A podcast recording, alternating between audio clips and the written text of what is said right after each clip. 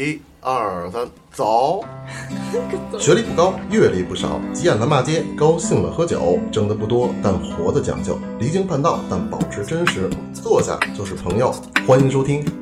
人间指南，这样是吗？确实有点垮。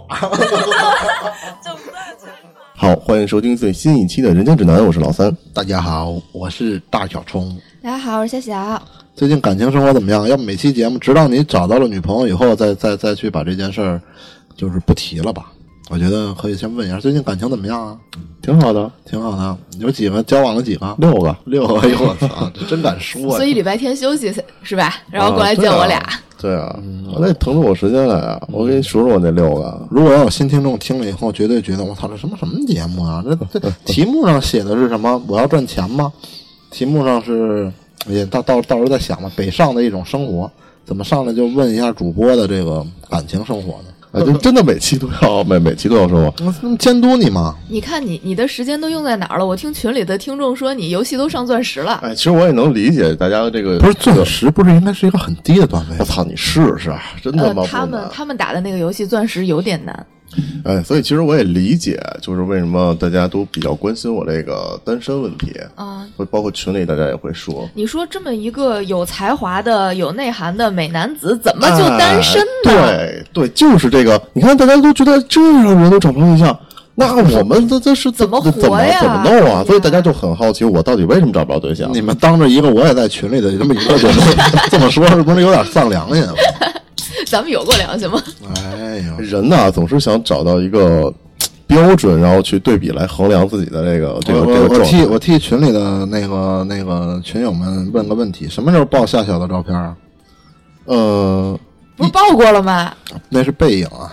哎，一这样吧，咱们那个我觉得这么着，让夏小自己发，这样是对对你最大的尊重。哎，夏小，我真觉得你自拍的照片没有没有我拍的好看。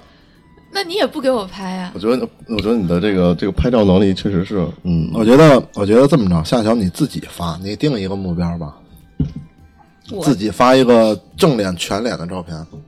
等咱们上市的时候，是吧？哎，对对对，敲钟的时候啊，敲钟的时候，三哥也可以定一个，等你找女朋友的时候，跟女朋友合照发是吗？哎，那我找女朋友还有没有发？那我应该早发，我也觉得我是应该早发，没有早发就我就看群里边大家都很想看你们的照片，就没有人关心你。我已经习惯了。我觉得其实我是最想发的那个，我已经准备了不同版本的、不同的这个这个这个风格的照片。那那那那就你发，一百五啊，一百五，不好吗？我不，我不，我要有自尊。但是你你那能看见，你那不是点你那个能看见我戴口罩，了我戴口罩了，我我半年的那个就一张戴口罩了。这这样啊，那个我不不不要说我，你们俩是群里更关键的，我我我我存在感不太高。虽然说节目里话最多，但是毕竟这个这个这个这个已婚，大家也不好奇，所以说还是发你们的。我觉得呼声最高的还是夏小。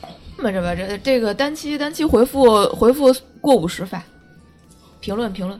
有点难，哎，你不是你们让我自己定嗯的吗？确实有点难。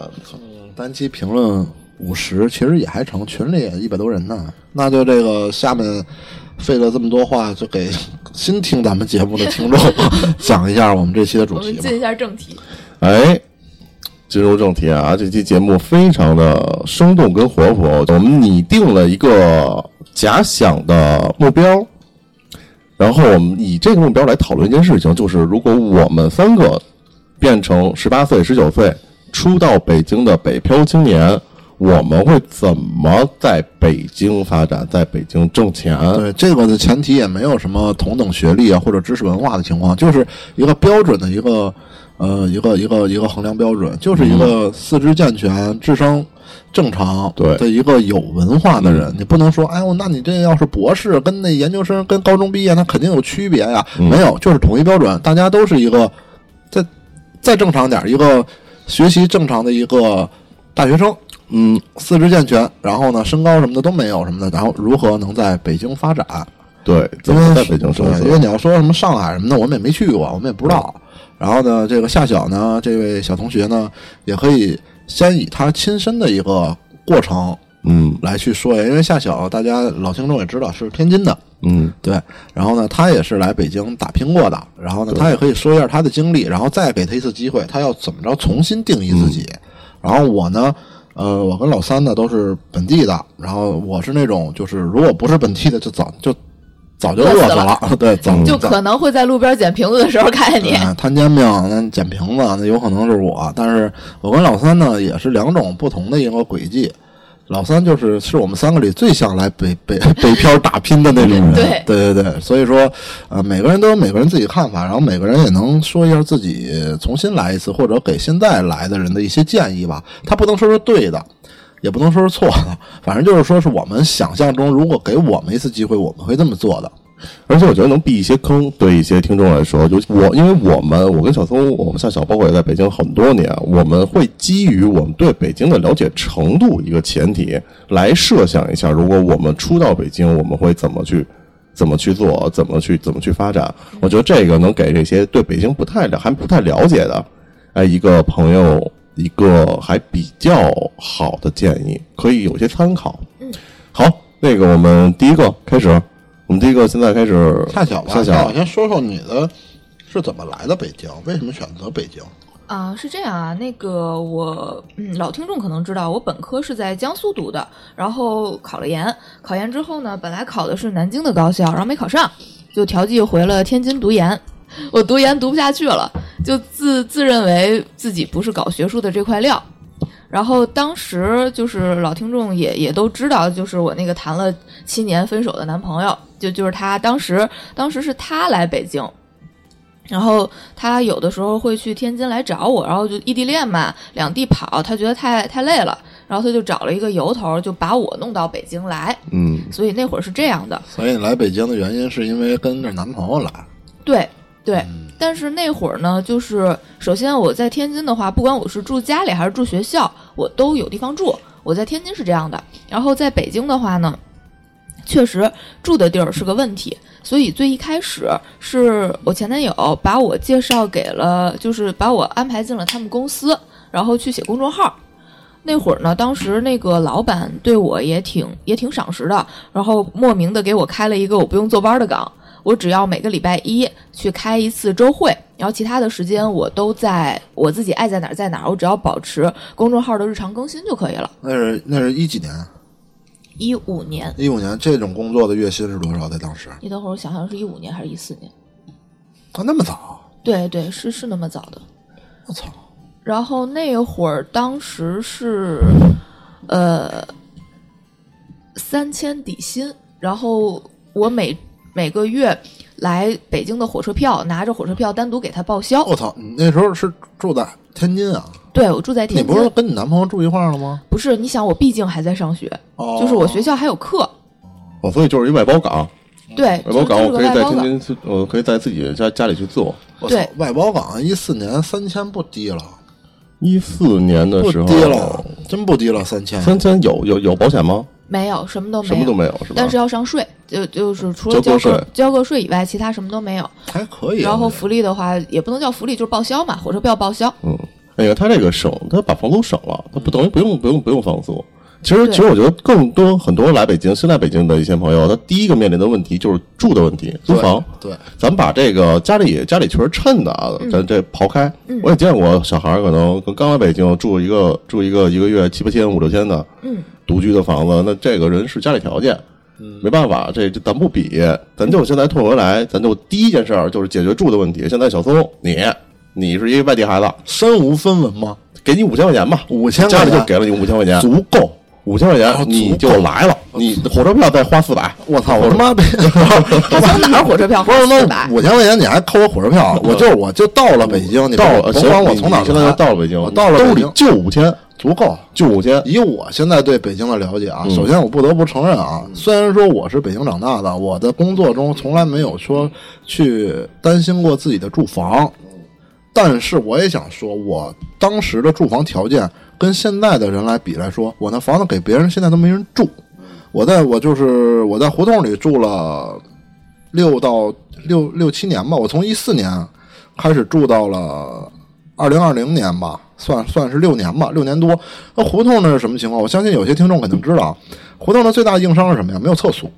对，所以说要上大号要去胡同里的公共厕所，这就是我居住的环境。十七平米的一个房子，然后呢，我自己也没有厨房，就是呃沙发、床、电视，能洗澡，自己搭了一个能洗澡，然后小便那那男孩儿没什么了，你洗澡那个下水槽你自你你就在那尿呗，这就是我居住环境。所以说我了解这种房型，而且我是可以接受这种房型的。嗯，你现在所以你打算找胡同，现在这种房型大概一个月也就在一千多块钱，一千多块钱，这么便宜吗？就这么便宜，就是这么便宜，就是这么便宜。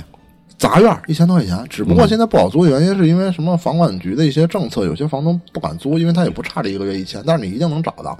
打个比方，咱就刷两千块钱，我能接受这种房型啊，没有问题啊。这种房型更多的是在长安街以南，长安街以南，南城嗯，南城这种更便宜。你那你考不考虑上班通勤问题啊？哎，你那话说回来，我当时住在宣武门那边，我在望京上班，开什么玩笑？还有比这更远的吗？我当然有啊，从石景山去他妈燕郊的，那那那那我不管，那那太太扯淡了，就这种。但是我那也很远啊，我坐地铁一个半小时，嗯，然后我要倒四趟，所以这种东西对于我来说，我都是经历过的，在我年轻的时候就经历过，所以说我我对这个完全没有任何的这个这个顾虑，反而我长大了。我现在才会去评估我的时间成本以及居住条件，但我只有五千块钱的话，特简单，我拿出来两千块钱一个月，在北京找一个合适的我能住的房子，富富有余。然后呢，我就会跟人首先先第一点得聊一下这个押一付三这种问题啊。我我因为我没租过房，我不了解这个怎么样。首先特别简单，就是我我我我肯定找中介中中介，或者说找找房东什么的，我就我就我就跟他讲一下我情况。那要不成，我就再换房子嘛。我只能先给到一个月的，然后身份证什么的，把我自己能给的所有的资料，我要去跟他良好的社交，去告诉他这个钱我刚来北京，我现在只能付得起一个月的。我把我的信息给，你相信我，我一定会，当我有钱，我一定会给你补上，或者说把押金再给交给你，看房东是否愿意。我只能车出来自己两千块钱作为一个居住环境，然后这一个月咱条件好，或者说有学识了，那就先去先去找工作吧，嗯，不要管赚多少，不要管怎么着的，我先找一管吃的，或者说吃饭很便宜的，因为吃饭就有是一说一啊，就是除了现在除了咱们干的这行餐饮服务岗，我就没见过哪个正经公司管吃的。那就找吃的便宜点儿。我一天的饮食开销三顿饭加一起，我要在保证三十块钱内能搞定三顿饭三十，啊。对，两其实我现在一天就两顿饭，早点十块钱我能吃死。胡同里那个油饼，呃，那烧饼加油饼，那他妈的早上吃一个就饱了。就是我有可能我我我我我这个就是，嗯，有多少钱干多少事儿。然后首先是第一点就是必须要先找到一份工作，这个工作你不要去好高骛远，不管你有什么学历啊，不管你有什么呀，第一份你先找个工作，因为你来到这个城市，你没有认识人，你没有朋友，你要不通过工作去认识人的话，你更没有朋友。所以说，第一份工作先找到一个你衡量自己能接受得了、能干而且能干好的一份，不要管什么互联网啊、什么呃传统行业啊、什么快销、超市啊、餐饮啊，什么都可以去，先去干。这肯定是我的第一步，我不可能说我在家里边翻各种，我要找到一合适，一个月过去了，操，那我他妈还剩三千块钱，我他妈一天三十块钱，我这一个月我兜里我估计也就剩两千块钱了吧，我第二个月房租都交不起，我只能找家里要钱了。我现在要找工作，我我起码要保证我在七天之内找到一份工作，七天七天之内找到一份工作，按照一天三十的参标的话，我觉得我到下交下个月的的房租的时候，我的我的工资已经发了。所以说这一份工作很重要，我可以在干这份工作的时候骑驴找马，嗯我再慢慢的去找其他的哎，。我觉得你没有我想的周全。嗯，我你这里有几个 bug 啊？第一个问题是找房的这个时间周期，嗯，这个可能会消耗你很长的，你不一定到到北京立马就能找到房，而且你还要跟人谈押一付三。我们在火车上我就找了，我们的我不能提前先找一下啊，。你你先找，但是但是你你，我觉得你要谈押一付三，我觉得这还还挺难的。哎，我告诉你，我我会怎么着啊？我到了北京，先奔青年旅社或者网吧，就是那种上下铺的那种青年旅社，我不知道你们住没住过，就可能住一宿四十块钱、三十块钱那种，嗯，租床位给你。哎，就是租床位给我的那种，哎啊，但是这个可能针对男孩儿，我觉得女啊孩儿可能不不不，我清楚的记得，原来咱们仨在一家公司的时候，我面试面试过一个小女孩儿，然后当时我问她，我说你现在住在哪儿？她说我跟我大学同学一起来的，然后我们现在住在青旅。哎，对，然后住青旅的这个时间，我会在这个时间先把房找到，先找到一个合适的房。刚才小松说的胡同是一个选择，我觉得现在北京、北京北北包括北上广嘛，它比较常见的就是合租房嘛。嗯，合租房大概我觉得一个月一千五左右的，应该能找到一个带空调还还可以的，哪怕它是一个暗间隔断。呃，那你得看在哪儿，咱们这儿不成。啊，这就是居住环境的不同。呃呃对我是不能，我说实话，我再艰苦的条件都可以，但我不能接受合租。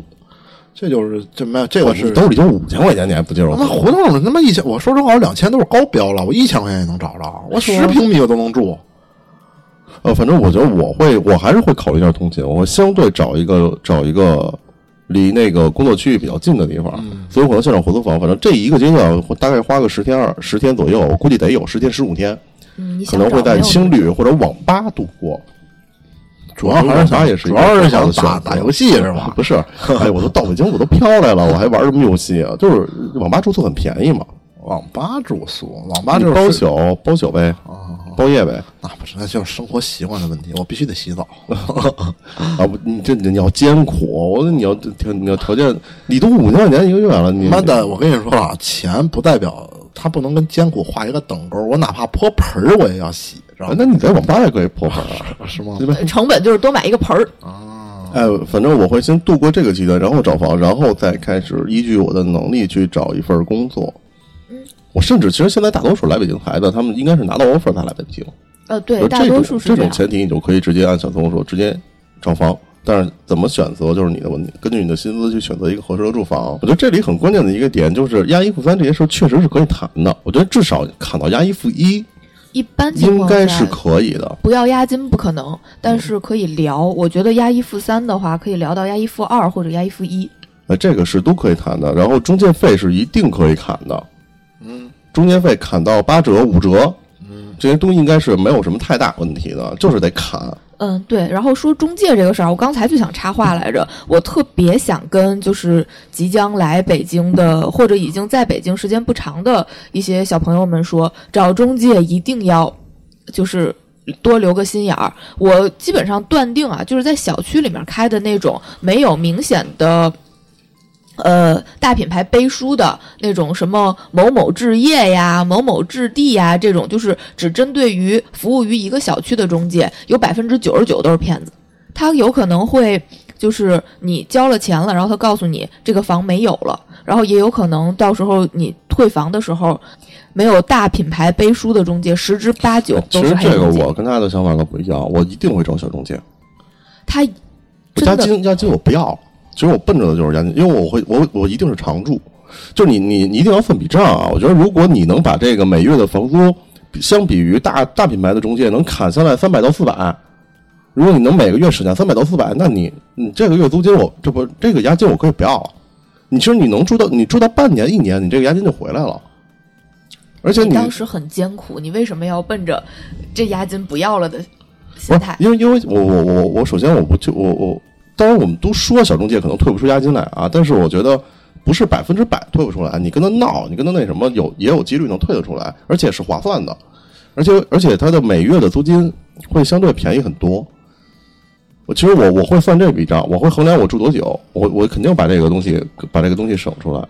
就哪怕你一个月省二百块钱的房租，便宜二百块钱，一一年是两一年就是两千四啊，两千四，你你抵是抵这一抵这个押金了，我觉得是没有问题的。我跟你举例啊，就比如说当时我前男友来北京的时候，就是找了一个小区里面的小中介，然后带着他看了三套房，然后中间有一个他还挺挺中意的，就是一个呃也是合租，一个三居改四居的一个一个这么一个情况，然后是一个大的这个客厅打隔断出来的一个房子，他还挺满意的，然后当时是两千多吧，然后忽悠着他交了。首先，中介费是肯定要交的，然后交了半年的房租吧，应该是，应该是这么多，押一押一付六这样子。那你这不这搁我都不可能，押一付六开玩笑呢，我哪有我就五千块钱，那是网吧，网吧那我肯定网吧。要真是中中介都这样，那这我觉得这属于是你男朋友，这这就是属于刚来北京，男朋友一点经验都没有，一点经验都没有。听听我说完，听我说完。然后当时就是也签了合同，然后就定好了是明天还是后天就搬进去了。然后在他即将搬进去的时候，中介给他打电话说：“兄弟，不好意思，这个这个房子呀，我们这儿这个中介呀，就是工作疏忽，他不知道已经租出去了，他还跟你签了合同，就是现在你你要的这屋啊已经有人了，是这个意思。”然后他说那怎么办呢？然后中介说那个兄弟实在不好意思，这么着，这钱呀你也不白交，因为钱已经交完了。那个我再给带着你看别的房子，就这么着，然后再给他看的所有的房子都是那种特别小的那种隔断，然后也没有也没有窗户，然后就就是那种一一屋几十个人的那种那种隔断间，他就不干了，说那你没给我找到合适的房子，那你我我不在你这儿租了，你把钱退我。然后中介就说我凭什么退你啊？当时也是你心甘情愿一手交的钱呀。这就是其实就是欺负这种 刚到刚到北京务工的对这种。其实其实哎，刚刚刚刚我听的那个，确实是我没有想过的。其实，在来北京之前，就可以先去找一份工作，这个确实是我一开始没有考虑的啊。刚开始的公司选择，现在肯定有一大部分人是我本身学历很高，我在上学期间拿到 offer 了，那我直接进大公司，这个这个无可厚非，一定是好事儿，对，一定是好事儿。它比它比你从一个小公司慢慢往出跑、往出爬要快得多。毕竟你谁不想刚开始的简历上就是一大厂的大厂的简历啊？但是这种机会不是每个人都有，所以我是从小公司起来的，我真的是从小公司起来的。然后一点儿一点儿往上、往上爬、往上走。其实我，所以我分享的经验可能会更偏向于这种。刚开始的时候，我是设计行业啊，我是设计行业。我在找公司的时候，就两点。第一点，我我那会儿真的没考虑通勤，我不知道现在的小朋友他们都会考虑通勤。这个是我我见过所有的人，我一定要住在公司边儿，包括咱们咱之前咱们咱包括咱们的这样的小朋友，我都会选择住在公司边上，因为咱们的工作很就是咱们这个会面稍微临到有点那会面临到一个晚上没有晚上你没有没有交通工具的情况。但无论无论，我觉得其他行业也是，大家都都希望能够住在公司边上。但你越近越好你看小聪刚才说他住哪儿来着，然后在望京上班，挺远的。对，嗯，咱们仨在一个公司，咱们在望京上班的时候，我住通州，也很远。咱俩距离差不多。所以我觉得在初选公司的时候，通勤不是一个必要问题。对我觉得北京的交通状况是是是 OK 的，地铁挤吗？挤，嗯，确实是时间它是固定的，它是稳定的，它不会不会迟到。只要你算好了自己出门时间，你挤你再挤，你你你也不会晚。你别打车，打车说说不好。我觉得这个通勤很便利，很便利。然后我觉得初初期的考虑对于公司的衡量，就是我要选择一个对我的发展前景相对平台大一些的。嗯，然后第二个就是我至少你的什么衡量标准？就是我我能把这个东西，我离职以后把这个公司写在简历上，哎，我在同行业我能够有点知名度。我觉得这个是一个首选，先不要考虑说待遇有多高，哪怕半年你工作只有工作半年，甚至仨月，甚至三，就这种状况，我觉得他在简历上能呈现出来，都是一件好事儿。你会会利于你的跳槽，嗯，跳槽会很方便。然后，这所以通勤不是一个首首先要考虑，通勤和薪资都不是一个首先考虑的标准。反正说回来嘛，现在你嗯你先别管设计行业，咱们仨都一样，咱们仨都他妈没有没有天赋，嗯，没有优势，没有自己的技能，不是你你啥技能没有，干啥？就是一正常人啊！我就我就再简单打一比方，就是一个当今社会非常正常的一个，嗯，哎，我我我不操，我不能这么说，不能是当今社会非常正常，就是我的成长环境下非常正常的一个观点，就是我从学校里出来，我他妈什么都不会，学校学的我什么也不知道。但你好歹你有专业呀。哦，专业，我学连锁经营管理的，虽然说现在做这行还哎，那真的、你还挺对口儿，嘿。还真他妈贴上了，你说你你这可不可笑？最后贴上了，但是我学连锁经营管理，说实话学什么了不知道，什么都不知道。因为我到社会，我觉得每一个人都会有一个迷茫，我不知道我自己要做什么，我根本就不知道，甚至于我在之前我连策划是什么我都不知道，我就去做了。就打个比方，所以说就是。你你这这一点，我觉得我跟夏晓其实是可以理解的。就是那老三，你必须要先去忘掉你这个首页。那我一定会找一份，我觉得销售工作，我会找销售工作。销售工作好，你比如你就最简单的，我就我爱我家，链家卖房，嗯，哎，你之前多不爱说话呀？你找销售，他一直告诉我，他之前是一社交达人，社交恐怖分子。但是你看啊，就咱们店刚起来的时候，你看他一天天的。我，那个是因为长期工作以后，那时候他当了艺术家以后，啊艺术家你知道吗？艺术家画贵。那梵高啊啊什么的，啊一个个，他必须的，他得要那个必须得掉调根耳朵必须得有那个调性，所以就那我能搭理你吗？反正反正就是咱哥仨，啊不是那个就对就就是咱哥仨，咱哥仨就是没有没有手艺，嗯，没有手机也。别告诉我你会画画，没有我那我首选是销售工作。销售工作。主要我家跟链家就这种房地产的销售工作，我觉得是我的首选。第一，我觉得他对学历的要求不高，所以他们有门槛吗？我想问，没什么门槛，没有，真的没有什么门槛。他们那西服是不是自己买啊？嗯 也不是小地产也不穿西服，谁链家肯定是能提供西服的。这么大企业不给不给弄身衣裳，不鸡巴抠啊！那我让你花花钱，花花钱花花花钱在在就五千啊就五千啊？我住网吧呢，我没事儿我有这个钱。啊，好，没有，因为我有一朋友就是狗逼不会，狗逼不会，然后那个找不着工作，找不着工作，然后上我爱我家干了一个月，第一个月挣了一万五，男的男的，帅吗？呃，一三倍金大胖子。他是拿刀逼着人家业主签的吧？哎，反正我觉得这个就他就说那个社区老头老太太就很喜欢他这种，他就跟老头老太太聊嘛，老头老太太手里有钱。这个阶段呢，你看我就认识了很多老头老太太老太老太太太，啊，看看哪家姑娘啊合适啊，是 吧是吧？哎，老头老太太，哎，那我手里握这些老头老太太有什么有什么用处呢？两点啊，第一个，跟他们抢鸡蛋你不得不承认，老头老太太其实是当今社会我们不能忽视的一个手里有资金的群体。嗯，但是他们会把钱花在哪儿了？买保健品，啊，这算一个啊。还有一个行业是老头老太太特别消费能能力很强的装修行业。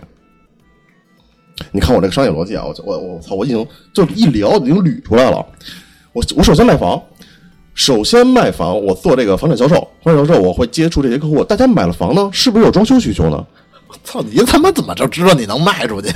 我肯定，我就就甭管怎么着啊，甭管怎么着，我觉得我我肯定不能那么次吧。没事，你先说，然后我一会儿打击你。好我其实已经找到了你这几个，你你这一套逻辑里的一个一个 bug 了。我接触了很多老头老太太，然后如果我能有成功销售的客户呢，他们一定会有装修的需求。嗯，这个时候呢，我会找一家装修公司，跟他们的设计师或者经理或者那个销售去达成一个合作你去做一个装修公司的兼职销售呗。啊，哎，就是这个意思。如如果我这边的客户达成了承单成交，然后有装修需求的话，我会同步联系你，你给我一个优惠的价格，我从你这儿拿一份抽成儿，然后我会跟这个社区，因为房地产销售它基本上都是划片儿的嘛，我会跟这个频繁的，我没事儿我就去这个社区里逛，我跟这些大爷大妈聊天儿，我我帮他们，我扶他们，我搀他们，我给给帮他们拎鸡蛋、买买买鸡蛋什么的，哎，然后我发现他们对我有些信任感了。哎，我说这个，哎，老三、小三儿，哎，小三儿成，这三儿不错呀，说三儿这小伙子不错，哎，然后没准他们姑娘，呃，那个，我操你！然后他们就会有更多的生活上的需求，我就能发现到了，比如他们的一些采购，比如他们的姑娘找不着男朋友，你是想说这个嗯吧？或者他们的他们的一些日常的一些需求，那我是不是又有一个点，比如买东西这个点，我是不是可以做起来一个小微商？就是现在我们很常见的在电梯上贴二维码，然后大家买什么菜我给送。因为我觉得房产销售它有一个优势，就是你外出的时间是充足的，是充裕的。你可以有充足的时间干点别的。对，如果我没有这个时间，那好，我甚至可以，我甚至可以找一个合伙人，比如我去找小松啊，我说小松，哎，卖鸡蛋吧咱咱就把这老头老太太这一片儿的这个蔬菜、食品、蛋奶这种粮油这种购买的需求，咱们承包下来，咱给他们送。我一会儿要说了我打算干什么，你应该白天联系不到我。然后你看啊，这就是一个多元化的一个产业链。这个你看，这个这个生活上我也能吃掉他们了。然后他们还会有什么需求？老头老太太，我就特别典型的一个需求就是他们其实是有社交需求的。跟老头老太太社交，相亲角之王你得找。哎，那我是不是啊？我我这个我靠着这几份儿干的这些事儿，我手里有一定积蓄了，我会干件什么事儿？麻将馆、麻将馆、棋牌室，你已经濒临设法了。是的呢，哎，我就是老年活动中心嘛，棋牌室啊，我会在社区里组织这些老头儿，我甚至可以组织这些老头儿老太太跳舞、社交。然后我告诉你，谁们家老头看上别人家老太太就得找你。哎，然后我就这些我就我就是这片小区的一个，老老头王，我就哎，就就群头就就就是大家的大家的孩子，大家的儿子，啊，或者大家的儿哎，然后我可以在这个组织一老头儿啊，加个群啊，拉个群啊，然后我我平平常发点东西，那这又出什么出什么鸡蛋新的油便宜，然后我就让小偷去 去去卖，我我睡觉呢，我白天。然后哎，然后这个整个我通过房产销售，哎，我就能把这个社区全都给吃下来。首先我会觉得我对老头老太太的能力应该还不错。那为什么在相亲角没人看你呢？那是他他需求不一样，那个是他们就是找找他是后天努力，我是天赋，我知道，我是就有老头老太太喜欢的天赋。他这个我觉得他他这套思路啊，混到最后知道什么？他就找到一个最有钱的老头老太太，当人家女婿，把人家姑娘娶了。对，然后逐渐的我就一定要，比如我现在是一个普通社区。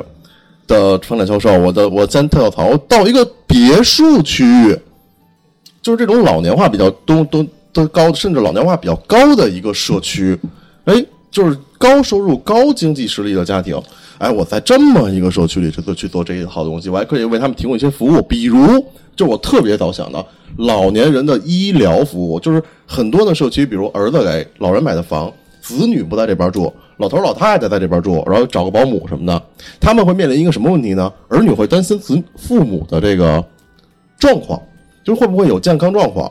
哎，那好，我在这个高端社区，我就做这么一个办公点我这随时我接受，我跟你签约，我跟你签约，我怎么做呢？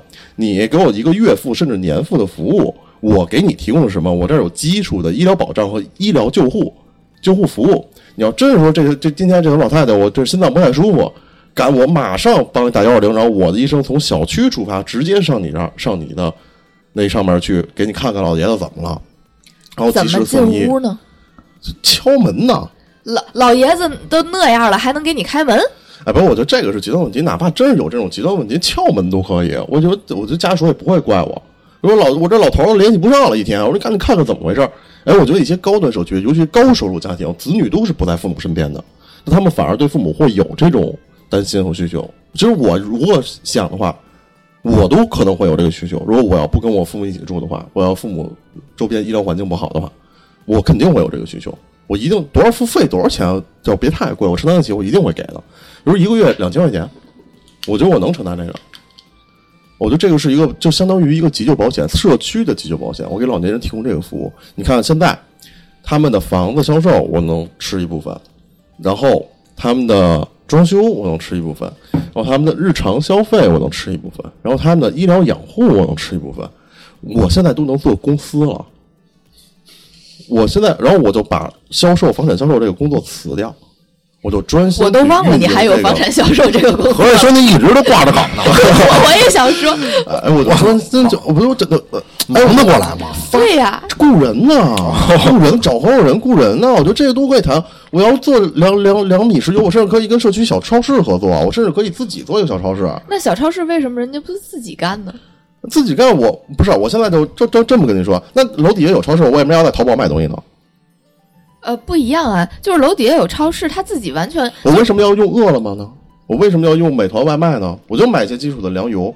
你而且现在疫情大环境，我的天哪，这 送不入，这能送进门的。我在社区内的，这是多大的优势啊！我不用给你放在社区门口的货架上了，我就在社区里，我就给你送家去，没事儿，隔离咱一块儿隔离，我也隔离呢，没事儿，是吧？要不？干一下，我这面个试去。我我觉得你这个畅想，大家听一乐啊。我觉得，但是你这一乐，倒倒倒也有它的这个逻辑。这个这个老头老太太这块，但我觉得真正实操起来，你在哪儿，我估计就死了。首先，你这房我估计很难能卖出去。我觉得，我觉得那种竞争压力下啊，你刚一去啊，头一个月，我觉得很难能这个房子你来签。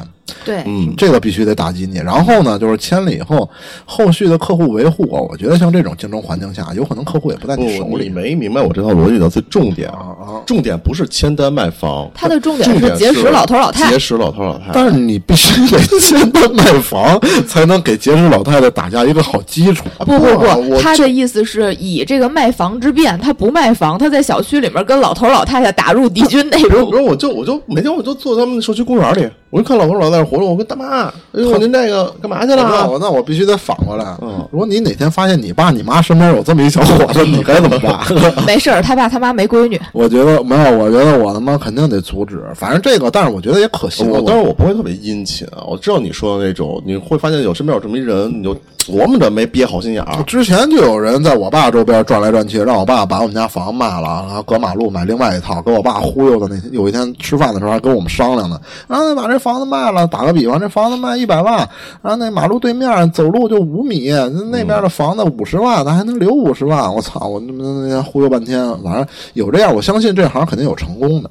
嗯嗯，但是慢慢往后，反正就是一混子呗。最后那自己啊不也不算混子，咱俩合伙了，到时候是吧？哦但是那我我说一下我这边哦，因为他第一步的时候有可能你联系不上我，嗯因为我为我我是怎么计划的呢？这个也跟我这个这个这两年从事这个工作啊，这个这个所谓酒吧行业啊挂钩，因为原来不了解这个行业，也不知道这个行业所谓的人才的一个稀缺性，包括也不了解做这行的老板需要什么样的人，原来不知道以后，我其实。不看好这个行业，但其实我对于现在的年轻人来说啊，因为我现在毕竟是一个十八九的孩子，我精力旺盛，我是一非常健康、非常非常有活力的孩子。嗯，然后那那虽然说没有什么职业的所谓的技术啊，不会画画什么的，但咱长相放着呢，就是帅，你知道吗？就长得好看。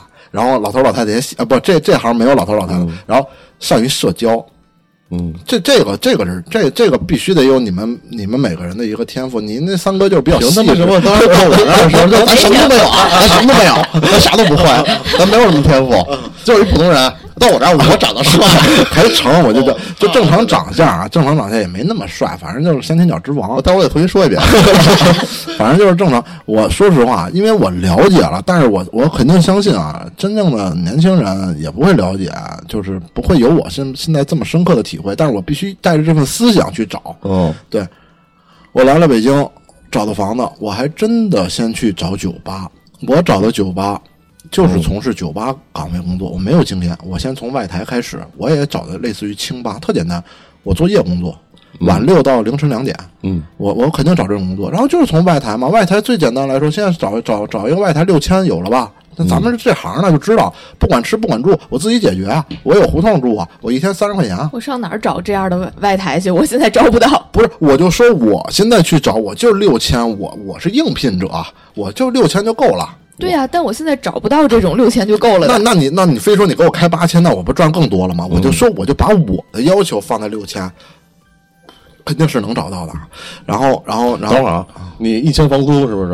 呃两千房两千房租啊，然后你一天三十块钱吃饭，啊三三十一天一天，一个月1000块钱一千块钱啊一千块钱。这三千啊然后！你得买衣服买吃的，我不买衣服，不买吃的，我买什么吃的？我都吃饱了，我买什么衣服啊？买衣买衣服？衣服你操你这工服你你酒酒吧对对你必须得承包吧？对对对对对。然后我我我穿了，我从再怎么着，我从家里来，我得带几身衣服吧，兄弟，我操，我得带点鞋光着来的，啊！我我牙刷什么的乱七八糟洗发水我都从家里背，我毛巾都从背，我没有任何的开销，我没从任何开销，我直接找一份工作六千块钱。我先去从外台干，我也不挑，我就前提是必须得是一家清吧，我不去夜店，我不去闹的，去，我先从外边。我说实话，我就学啊，我得跟老板沟通，我肯定我得找到能直接见到老板的，我就学，我就勤奋，我就努力。这你别不信，年轻我都那套上了，我还不勤奋吗？我肯定勤奋，好好工作，好好收拾，嗯学各种的问，各种的看，不多，我有保证，三个月之内，我绝对能转成调酒师助理，没问题吧？现在就咱们就是老板，我就觉得我现在就是老板，我就能做到这个，就是好。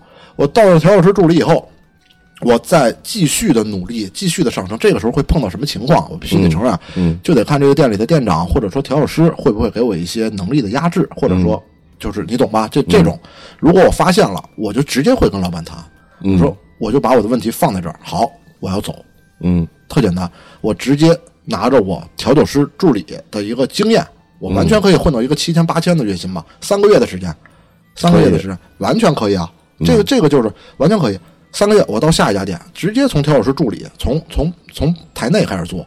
你你从外场转八倍了，啊，对啊，直接从台内开始做，然后我在面试这家的时候，我就要说清楚我为什么离开上一家，嗯。啊，很简单，没有晋升空间。我觉得我很努力，但是基于这个店里的一个团队氛围、一个情况，我没有办法上升。我是有这份心的，对我要我要表露，我要给你展示我的能力。我我起码我我勤奋啊，我努力啊，我东西都记住了。直接下一家，我一年之内绝对能做到调酒师，嗯这是百分之百的。做到调酒师以后，我就要去保证自己嗯是否在这行继续干下去，我就要问自己了，因为我已经二十岁了。嗯，一开始我为什么要步入这个？特简单，直接就能上手，没有任何的时间限制。哎，而且你选择酒吧这个行业是你聪明的一个点哦。酒吧这个行业能频繁的接触到很多，对，这就是这就是我想选择的。还有一个原因就是社交能力强啊，长得也帅是吧？嗯，这不错。社交能力强，我多多少少我能认识一些。我要再有点经济头脑，我直接找他妈逼互联网办公区附近的。你怎么知道我今天这坐这喝这人不是一个中小型公司老板，或者说 HR，或者说负责人呢？嗯他有可能看中我年轻啊，我是一张白纸啊，我从这行业，你要愿意带我，当然这都是无限个可能啊，这些我都不不算在内。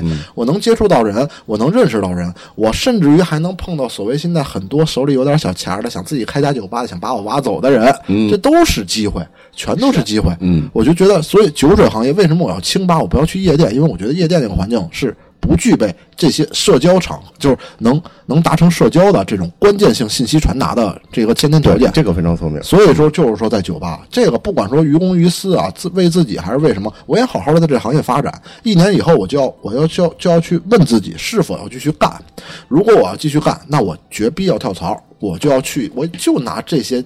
我跟你说，真正去面人的老板，他不会看你的工作年限，他直接会把你人一是看人，甚至于再简单看长相、看人、看社交能力、调酒这个能力，我甚至于都会往下放。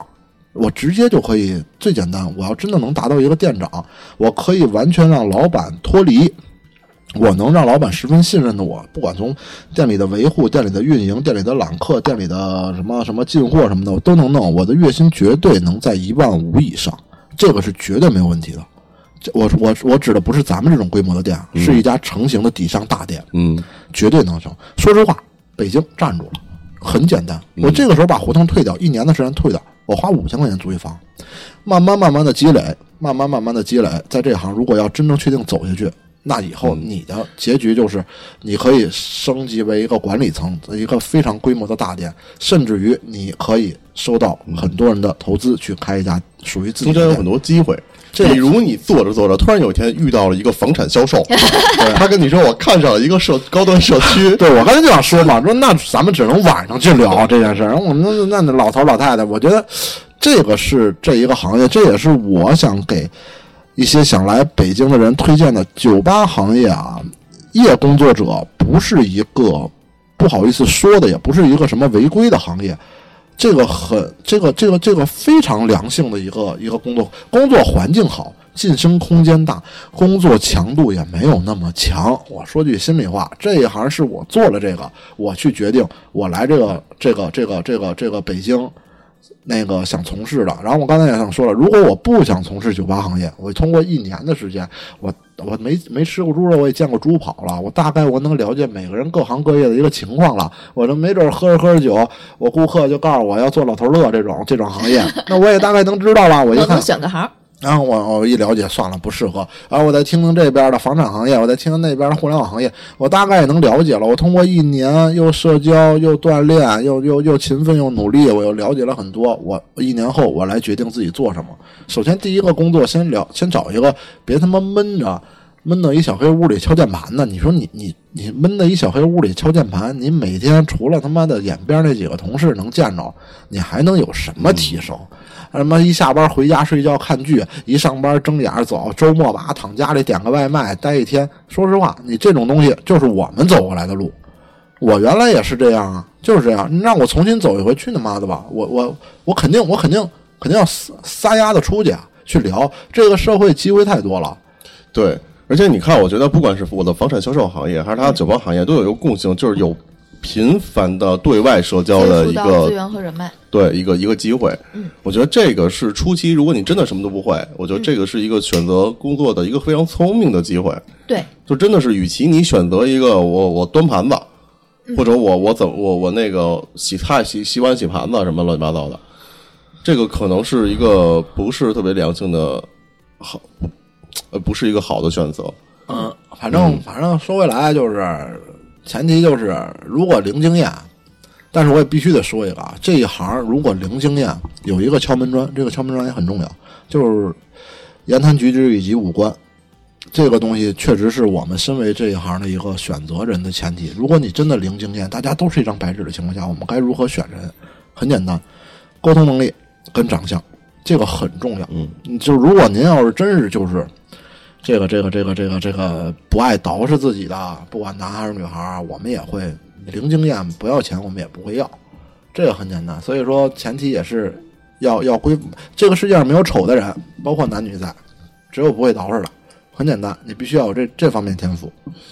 嗯，所以你反正这是找工作啊，我觉得你面马上面临的，其实你虽然不想接触，我觉得你们一定会接触到，因为你们都是，呃，咱们，咱们都是十八九岁的大小伙子，操，真那么好还有大姑娘啊！呢，大姑娘，你会遇到一个问题，比如都都大家长得都是很精神的小伙子吗，小姑小小姑娘小伙子，你可能会有想谈恋爱的需求，在这个阶段，你们会怎么选择自己的恋爱？那不可能，你他妈逼我住胡同，穷成那样了还我他妈谈恋爱？一天我三十块钱，我他妈住胡同，我还谈恋爱，我操！我这就就他妈赶巧了，就比如比如你在酒吧工作呢，你是一个外场，你刚进去，那外场还有一小女孩，嗯，哎，你们俩条件差不多，然后你们俩聊得特别来，你们俩感觉就开始有些暧昧了，这个时候你一定抑制不住，不不不住你的性的冲冲性的触动，嗯，对，这时候你该如何抉择？你要从理性的邀请他一起住在胡同里。你要是理性的角度来说，那看我哥俩能不能一块租一酒吧旁边的对，房我，我也是这么觉得。然后然后慢慢发展呗。我觉得这个你双方，他也了解我的情况，我也了解他的情况，我们互相也不所图啊，除非他所图我的美貌，但是但是也很正常。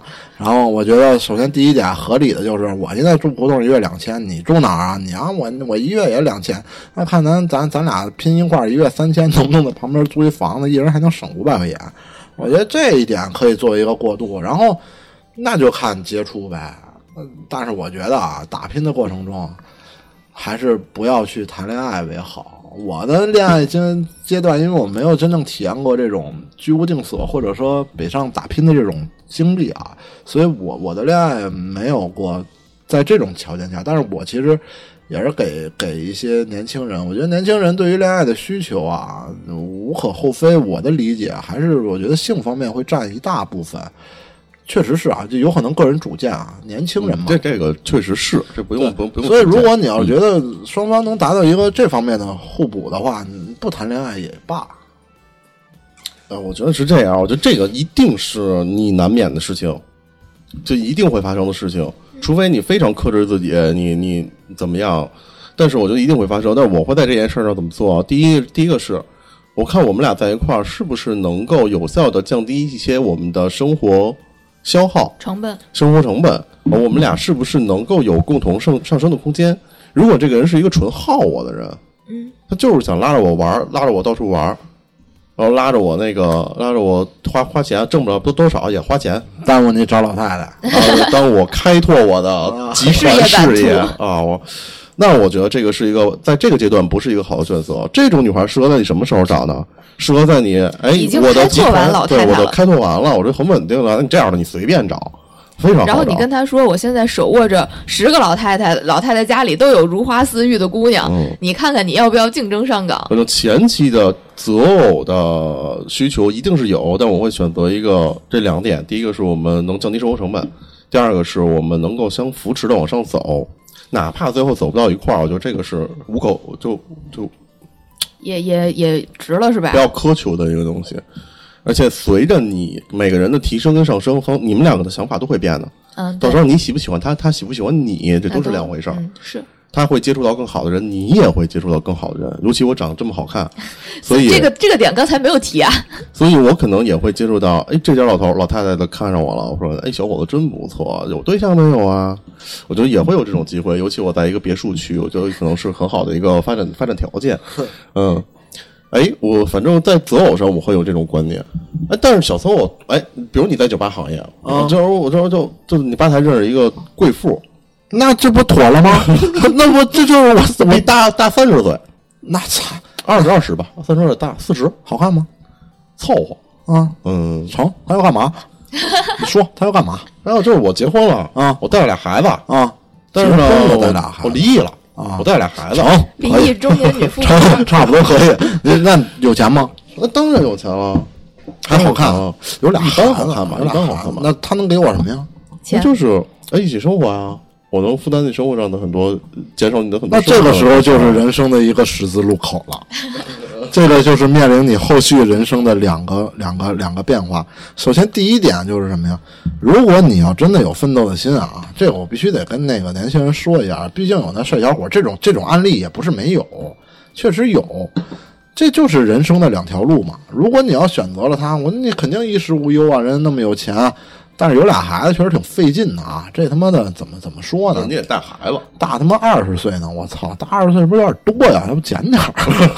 减点儿，你这就不是十字路口了，你这是最优解。大二十岁可以叫妈了，我给你打十岁，我给你打十岁，大十岁其实差不多，我觉得还可以啊。可以。这就人生的十字路口。首先，第一点，你让我现在的思想观念去想，肯定不，肯定不。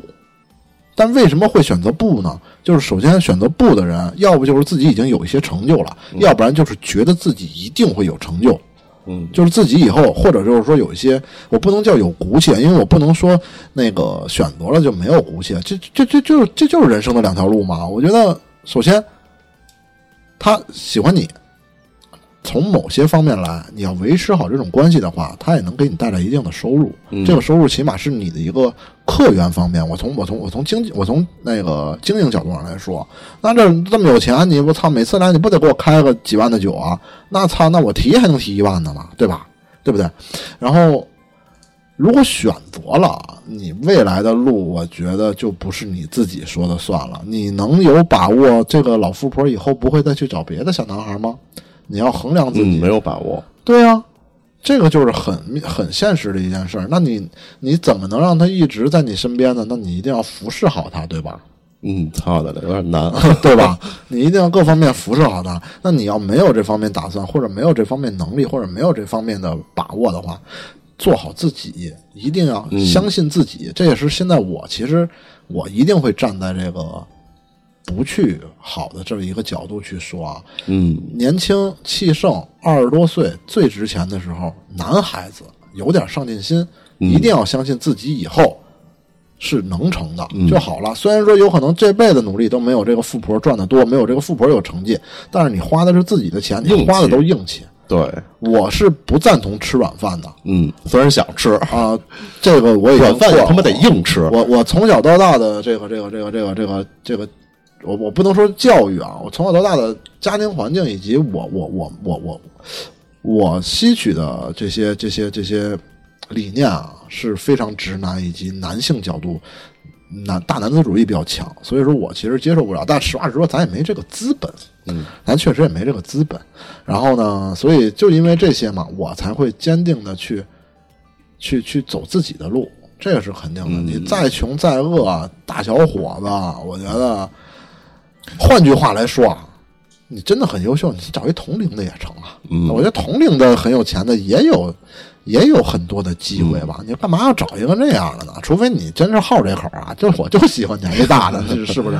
那我跟你说啊同样的事情，我觉得发生在我身上，我绝对不会考虑的。就直接就好，你知道吗？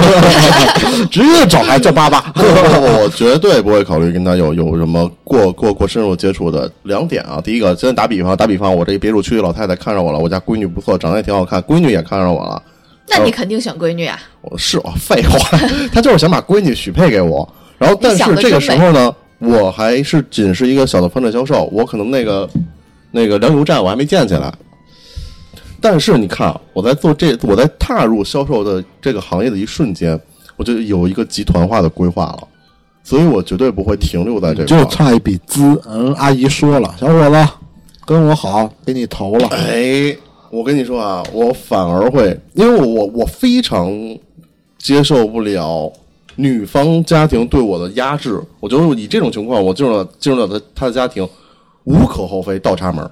嗯，肯定是没有，他那个父母双亡，他自己女企业家，自己老公也死了，然后也没有家庭，就俩孩子，这女的命太克了，你们就躲远点吧就。牛逼，趁好几百个亿不是你，咱之前我不是有一个类似的吗？啊？是吗？就那个那个，你记得吗？啊，我不记得。你说那个开了俩公司那个啊啊啊，呃，也是那。要把你带走啊？啊。然后我不是横横横插了一杠子没让吗？然后，嗯，你看啊，我觉得这种状况，我无论是多好的条件，我觉得那女方对男方的一个一个极大的压制，我是接受不了的。他是没有跟你说清楚，就现在这女的坐着没喝酒，你跟我好，给你一个亿，先花去，随便干操。你跟我，咱俩明天领证，我直接给你卡里打一个亿。这女的比你大十岁，长得呢她犹豫了，一他犹豫了。百一百分满分，你这个太这例子太极端了，我一个我也亿觉得啊就一个亿一个亿啊，一个亿。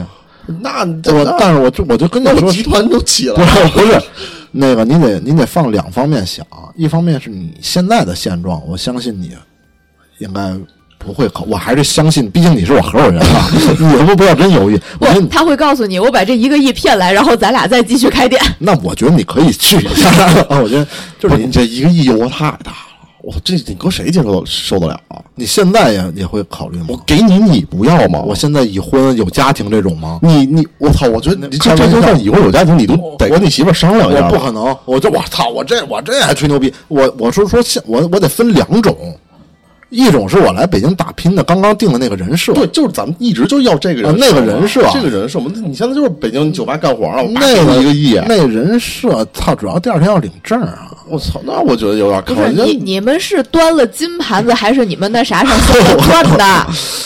他妈的一个亿呀！你们能不能清醒点儿？咱这有点太高了，正常点，咱正常点。100万吧他条件还不错，100万呃嗯，是不是掉太多了？一百万，一百万操，也诱惑挺大啊，一百万，一百万，呃，是是这样啊，我我觉得我不会跟他好，我前提是我我不会跟他成为伴侣关系、夫妻夫妻关系系，，但是可以做夫妻的事。我会嗯，嗯，我会跟我会承，如果他看中我这个人了，我我我会跟他谈我的想做的这些事情，他一定比我有经验。嗯，我会让他告诉我我这个想法有什么可行不可行的地方。没他妈经验，就是 就是有，就是他妈有钱，没他妈经验，他妈文化都没有，字儿都不认识。我操！就没有，你跟我说能发来，我呃不能不能，我我不能说方言，我操，那个那个，一跟一跟你说什么就不不懂，操，就是钱不懂，你用的这是这是手机吗？我不用，就是有钱，我就想跟你好，这这么有钱，给不了你建议，是怎么来酒吧的？就是就是他妈就是有钱，他要是就他要是这么一个人，啊那我觉得在这个逻辑上，我是我能压制他的。我说姐，我说我就是有这么一个抱负跟理想。你给我投钱，啊，我说，我觉得，我觉得，我觉得您要是真的看中我了，相信我啊，我觉得，我觉得我们可以尝试去这么做，去这么合作，你看有没有这个机会？啊，我觉得我会跟他跟他谈这个东西。你看我我我的规划就是怎么怎么样，高端社区老头老太太怎么怎么着，那你那跟他聊一遍个妥没问题，跟我好，可以没问题，那有钱可以跟我好。那你看你怎么你怎么去转变他跟你好这件事？呃，我觉得我是一个男性，就我觉得我现在配不上你。没关系，嗯，我可以等你。对，那你先把钱给我，那不行你先等我把我的这个事业发展起来。先领证，然后我才给你钱。你领了看，我带带着钱给你领证，扣了章我就把包给你。你看领了证之后，我的钱不就是你的钱了吗？所以这时候其实是挺考验人的，我觉得太考验人了。一百万我都从一个亿降到一百万了，一百万现金，说小伙子你要放在我是一个刚来北京十八九岁的小伙子，我刚刚到我我爱我家入入入了职，叭来这么一个，一套房，第一套房还没卖出去呢。啊！我操，那这谁谁受得了啊？他可能会跟那那个姐姐说：“姐，你先买我一套房。我真那我可能真的就只能说姐姐那个，呃我就您这么我确实没接触过您这种出事行为，我这您这猛的猛的一说，我有点害怕。然后那个我说姐你到底想干什么？我就想得到你这人。我操的！哎，这个这个太特例了啊，这太特例了，嗯这不提了，这不提了。这个反正我这刚才就是说这个择偶，在这个阶段的择偶观嘛，我会选择一个这种。然后你要真是碰见这种极端类型，我觉得我大概率应该也不会跟人好。你要真咱咱不说这个拍一百万还是拍一个亿啊，就不拍钱，就是我家庭条件还不错，我想跟你好。嗯，反正这个阶段我可能会，因为第一，我觉得我自己我很难受被压制，然后第二，我是有规划有计划的，所以我觉得我能够去把这个发展好。我要真是有一天我三十四十了，我发展不好，您还看得上我了，那到时候咱再商量。我觉得是这么这么一回事儿。所以在这个阶段，真就是正是能够去实现、去哎去规划的、积累经验的这一个阶段腔热。血的阶段。对对对对对对对，嗯，我觉得我不会。嗯，说说夏小吧，刚来北京去哪但儿？但你确实是把我刚才想说的说了，你因为也想做夜工作者是吧？不是我，我是认真的思考了，你知道吗？就是我想的是，就还还是说咱们大家谁都不会啊，不不能像你那样给自己加 buff。你如果给自己加 buff，我可以给你 buff，你长得很漂亮，身材很好，我操，凭什么我没有？你可以有。不是因为如果是这样的话，那我就不着急了，我还干我原来老本行，我拍屏模，我自己能养活我自己。只不过后面再去想转行的事情，这但咱不提这个啊，咱不提这个。嗯，我我假设啊，我我长得稍微五官端正一点，就是像你一说的百分满分七十五，八十吧，行吗？谢谢。八十已经很漂亮了，在我这满分就九十分，八十，那我是多少分？你七十五吧，打住，去你大爷都走了。七十五。就是如果我就抛开我现在已经拥有的专业技能来说啊，我什么都不会。嗯，对我不能，你不能带技术。对啊，对啊，然后我长得也还行，我可能确实会选择一个酒吧。这个和我刚才跟你想的是是一样的，就是我首先我来酒吧，我起码我端盘子能端吧，我外场能干吧，这个是可以的。然后我去慢慢的去学调酒，我就拥有了我一项技术，我从没有技术变成了我拥有了一项技术，对吧？这个是一个技能学习的过程。我跟你说，我我都我提下小想好了，我觉得我要是刚才你给我的那个 buff，就我一我是一女孩，我身我长得好看，我身材倍儿好，你一定要知道你的这个稀缺，这是这是稀缺优势。我也想好了稀缺你先说你的。我先说我的，啊你们没有人想问我吗？那么你先让我们两个男性的角度来说，去想一下。我说你不能在酒吧工作，不，前提是他一百分满分，就按照夏晓现在这个颜值吧，嗯嗯，差不多在四十分。我 开玩笑啊，夏晓的颜值，你要搁十八九的话，应该还可以。嗯，我十八九的时候大开叉那会儿是吧好看很多。但是那穿着算了，那个那 那什么，先就就就按照他的标准来说，你先说你的规划。我告诉你啊，首先我知道我长得好看，这是一个非常的稀缺的、非常好的优势，对于女孩来说。。对的，然后我怎么能利用好这个优势？我会往那些在长得好看的女孩比较少的行业里去找，因为这样才能更好的发展。错了，我告诉你，你看你没有没有没有远见。我跟你说，我举一个例子，我当然我为了我解决我的，我刚到北京嘛，我为了解决我的问题，我首先虽然有点俗啊、汽车销售。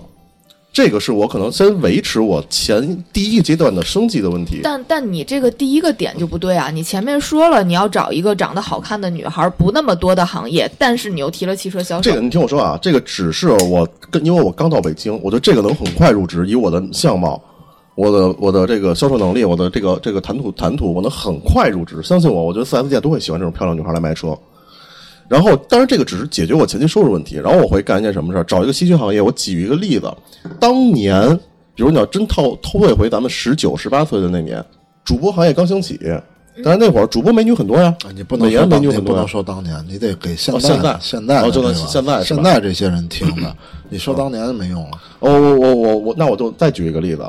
我现在如果长得很好看，我会找一个美女很少的行业，然后哪怕我长得很好看，我在卖煎饼，我等着有人拍抖音把我拍红。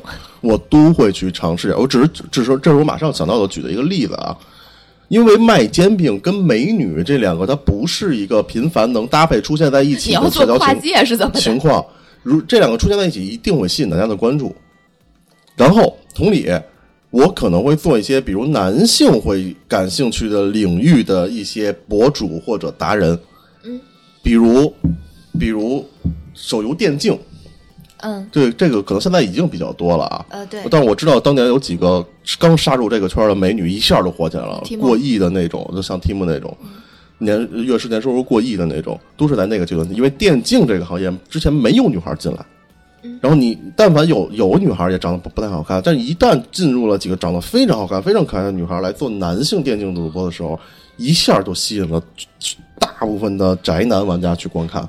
他打的好不好，真的就无所谓。然后这个是是是一个例子。第二，就像我刚才说的，我会找这种反卖煎饼跟美女反差很大的职业去做。比如你现在能想到什么是都是男性去做的职业？嗯，比如我举个例子啊，说说程序员，但但这个太要这学历了，这个需要技术跟学历啊。嗯对但是我们会知道，一个程序员，哪怕一个程序团队里面，如果真的有一个美女，她真的是会受大家关注和那个和和，你甚至入职都很好入职。那也不能什么都不会呀。然后这个是需要技术，你一定能想到不需要技术，就是这你现在让我马上想，我想不到，我可能想想不到太多。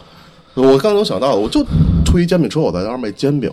其实老三说这些，我觉得最靠谱还是汽车销售这个，这个是快速入职，因为有一个共点，像刚刚我跟老三，包括夏晓说的，咱们想找的，虽然说咱俩说的一样，就是这调调酒师这行业，咱们有一个共同点，就是没有门槛儿。其实我站在夏晓的角度，我必须得说一下啊，如果女孩真的来来北上广这种这种地方去务工啊，你你必须得有一个自我评价，就是必须要承认一点，女孩的颜值在你的社会社交以及工作上，它绝对是一张非常有利的一张王牌。你要评估一下自己，当然这必须得有自知之明了啊。这个这个一百分满分的情况下，你真的你能达到八十吧？因为我觉得就是，比如你说你刚是来的时候选择屏模这个行业，我觉得我不会选择，因为屏，因为我觉得它体现不出我的优势。我就长得再好看，这个行业里长得好看的太多了，我我立不出来。但它可以解决我短期内经济的问题。我短期内经济问题，我觉得汽车销售甚至能更好，因为你能频繁的接触到一些高高高阶的一些人。你找一个好的品牌汽车销售啊，什么宾五菱宏光宾利啊，包捷豹、奔驰、他，我说实话，这你这个他进不去，那那那种那种那种，这这我必须得说啊，你别不爱听啊。我我承认，他他不说我都知道。他他他身高又不成，那那那那那种地儿标配一米七以上。是的，然后那个我我我说一个吧，我说一个那个靠谱的吧，这也是真真的真的能落地的啊。如果真的长得很好看，自己觉得在学校里也算校花的这种，或者说班花啊，就是好多人追的这种，如果来北上广，我觉得第一份工作无门槛的就是应聘，呃，各种公司可以先从大厂开始找。然后大厂不成，中中中中大型公司、中型公司、中小型公司，先从前台开始做。前台也是一个公司的门面。然后呢，这就是看颜值的一个一个岗位嘛。然后前台能进行的提升是一个公司内内部的一个岗位筛选。如果你真的做得好的话，首先前台这个百分之百会让领导呃会让公司的高层知道你。因为这个是必须的，因为这是公司的门面嘛。然后，因为我我见过前台转型的很好的例子，就是我知道的前台转型都很好，起码是在自己公司内部转型，就是做了半年前台啊，直接调岗，调到了各种部门，然后各种部门啊再怎么着再怎么着，这个是特别快速的能融入到一家公司的一个无门槛，只靠长相就可以进去的一个、一个一个岗位。对我说前台是一个非常好的选择。然后呢，在这个公司吃透了。那你完全你可以拿着另一份简历去走，甚至于再说点，呃，少见的，但是也有一些例子的，就是跟老我也见过，嗯，我我我有个朋友的媳妇儿现在已经生了个孩子，就是他公司的前台。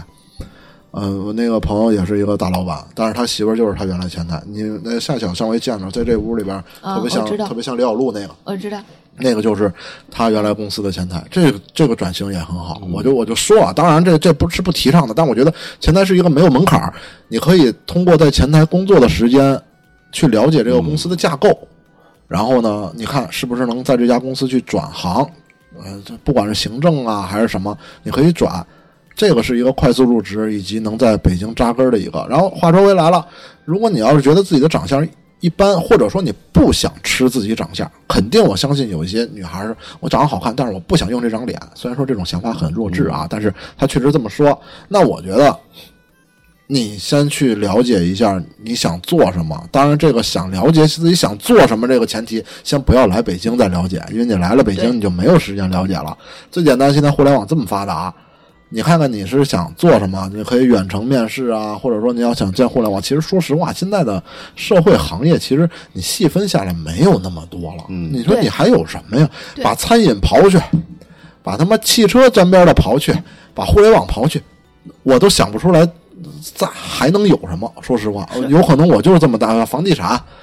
也就这些了，我觉得你就了了解好自己想找哪条赛道，然后呢想干什么。如果你想进互联网，其实说实话，互联网他妈的，你你要有门槛吗？有门槛，技术岗位那他妈绝绝对有。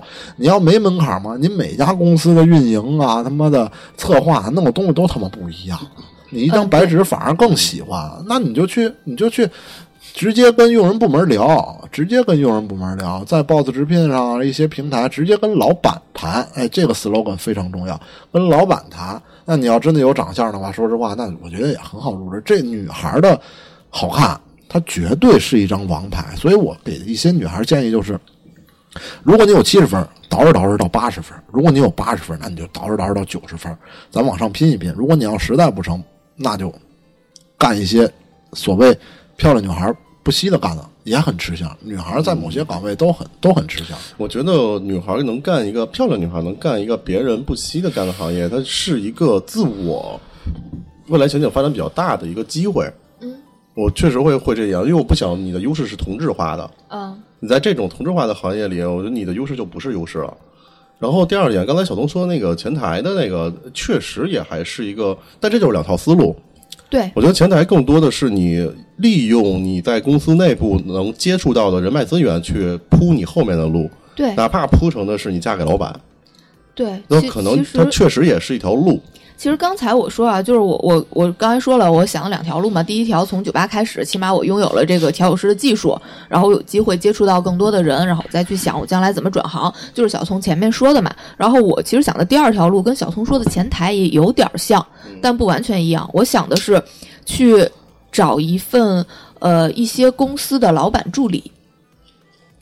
这个呃哦，但是你不要先用那个先入为主的思维啊，不一定是男老板，因为原来我任职的两家公司都是女老板，她的助理也都是女孩儿。嗯，因为在生活或者一些业务上，女孩儿更更细心一点，更方便一点。对对对，确实这个是一个嗯比较先天的优势。然后我也知道我前老板的呃。不是咱们都知道那家公司啊，就是我之前来北京，就是我做外包那家公司的老板，他的助理现在混的比他还好。嗯，那女孩是个学英语专业的，然后其实也什么都不会，英语专业也无非就是比比你们多认识几个英文单词，但其实在工作中也没有更更多的这个专业程度的这个发挥的地方。但是她最终通过她做助理，然后她积累了很多的人脉，甚至说她比老板更清楚这个行业是怎么运作的。当时他们做商会嘛，然后这个女孩完全就是利用了自己职职业的优势，然后把商会的资源去进行了盘活，然后自己本身也拥有了一些呃稀缺的资源和人脉，然后甚至在商会里面也也找到老公啊什么等等等等这些。啊，反正我觉得如果没有优势，如果没有优势的话，我觉得这可能是大多数啊。嗯没有优势的话，但我觉得相对来说，你喜欢干什么，这个其实很难。尤其在你十八十九岁的时候，你喜欢干什么？像小聪刚才说的，先想明白。其实我觉得这是一个很矛盾的地方。对就是现在大多数人都想不明白我自己想干什么，就连我自己大学上的专业，可能都不是我自己喜欢的，但是我已经上了，上了就上了吧。我找能找到对口的更好，找不着对口的随便。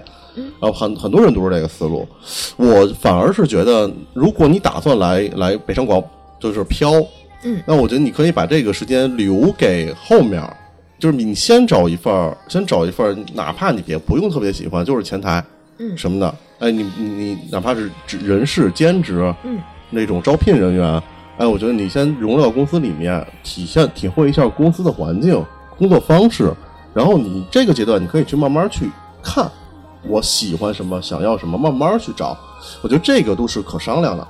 嗯然后那个，如果你评价自己有些先天优势，比如长得好看，嗯长得好看，我还我我个人是建议，那就一定要找一个找一个能体现很好的体现。当然，你说我嫁老板那些，我就往老板身边扎，我觉得这个是一个退一步的选择，退一步的选择。就如果你还是自己有一些想法，有些能力的话，我觉得你你你你还是找一个稀缺稀缺稀缺美女的行业去做，我觉得机会更大一点，而且特别容易被人家关注到。我觉得这个是是一定要要要自己去想的。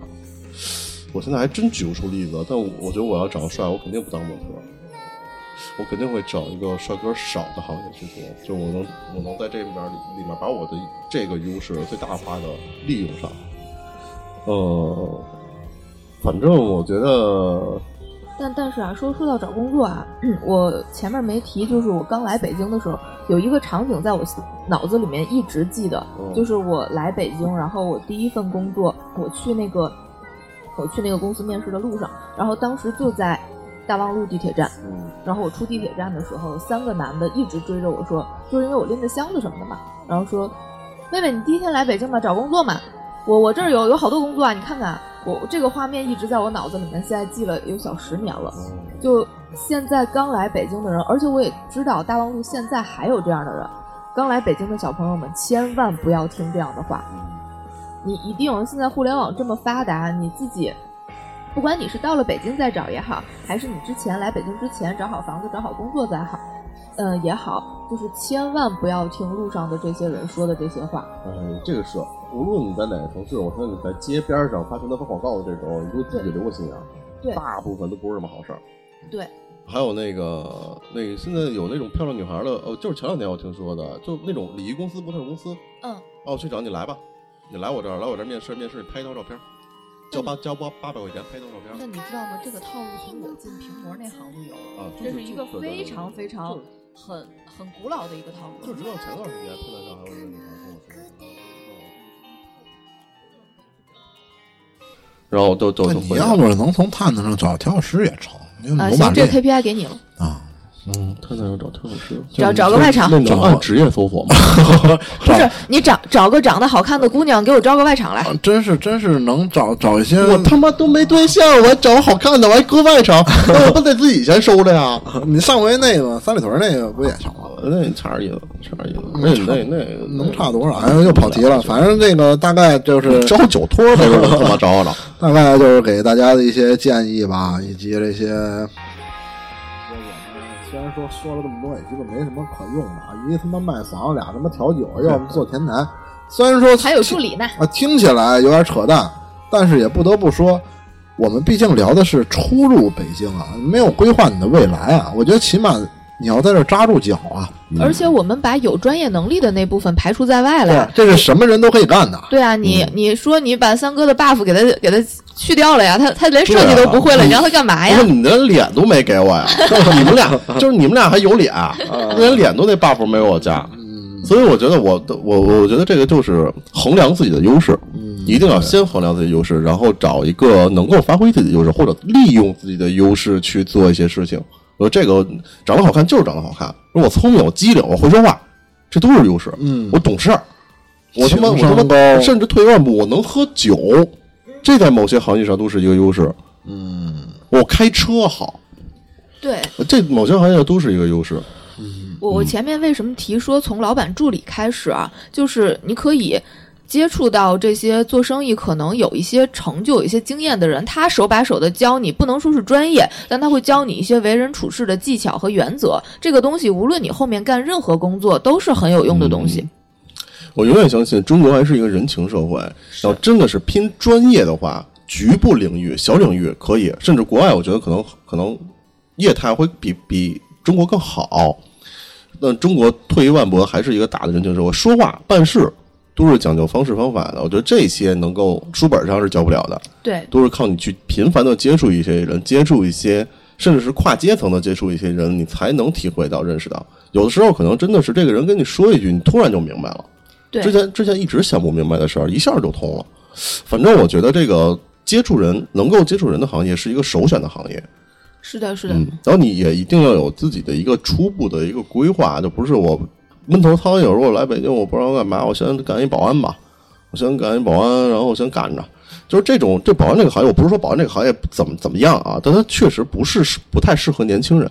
就为什么刚才我会说，就是刚来北京去做调，去找酒吧做调酒嘛，就是我说的，你保安不需要这个一些技巧，但是你去学调酒，起码你有了一项技术。就其实我现在很很难受，看到一些地铁站、地铁站一些那个验验包啦，或者那个那个检查的人员，是一些特别年轻的小男孩、小女孩。你你别难受，人家有编制。啊，有没有编制这个？但但但是，虽然我，但我觉得他没有什么太多的，我太太多的未来的前景可言。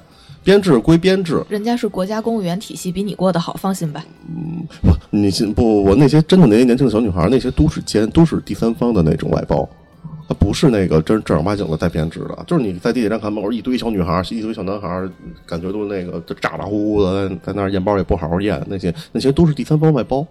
我跟他们聊过一次，那要不然下次职业体验你也去一下。哎，不去了。然后那个，反正我觉得这种工作相比来说，你就衡量一下，它是不是有一个好对你来说好的前景。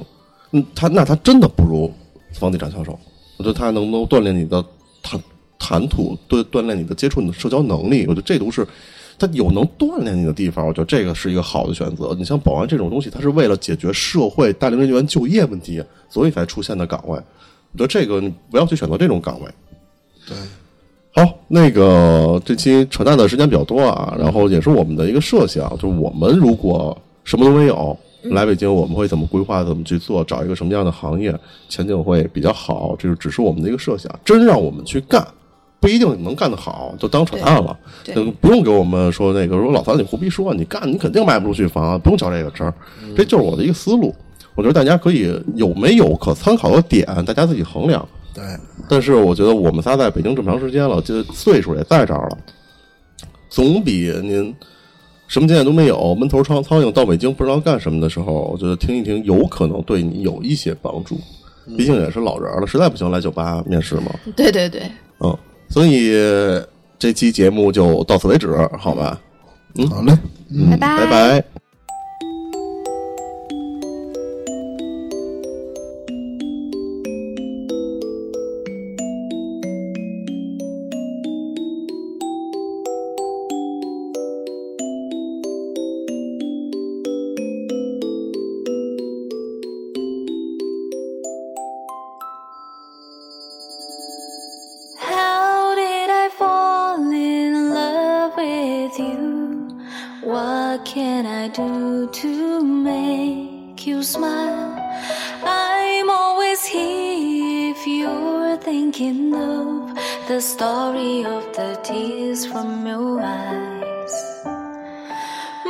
しも願い事が一つ叶うなら幸せくれた君にもう一度会いたい。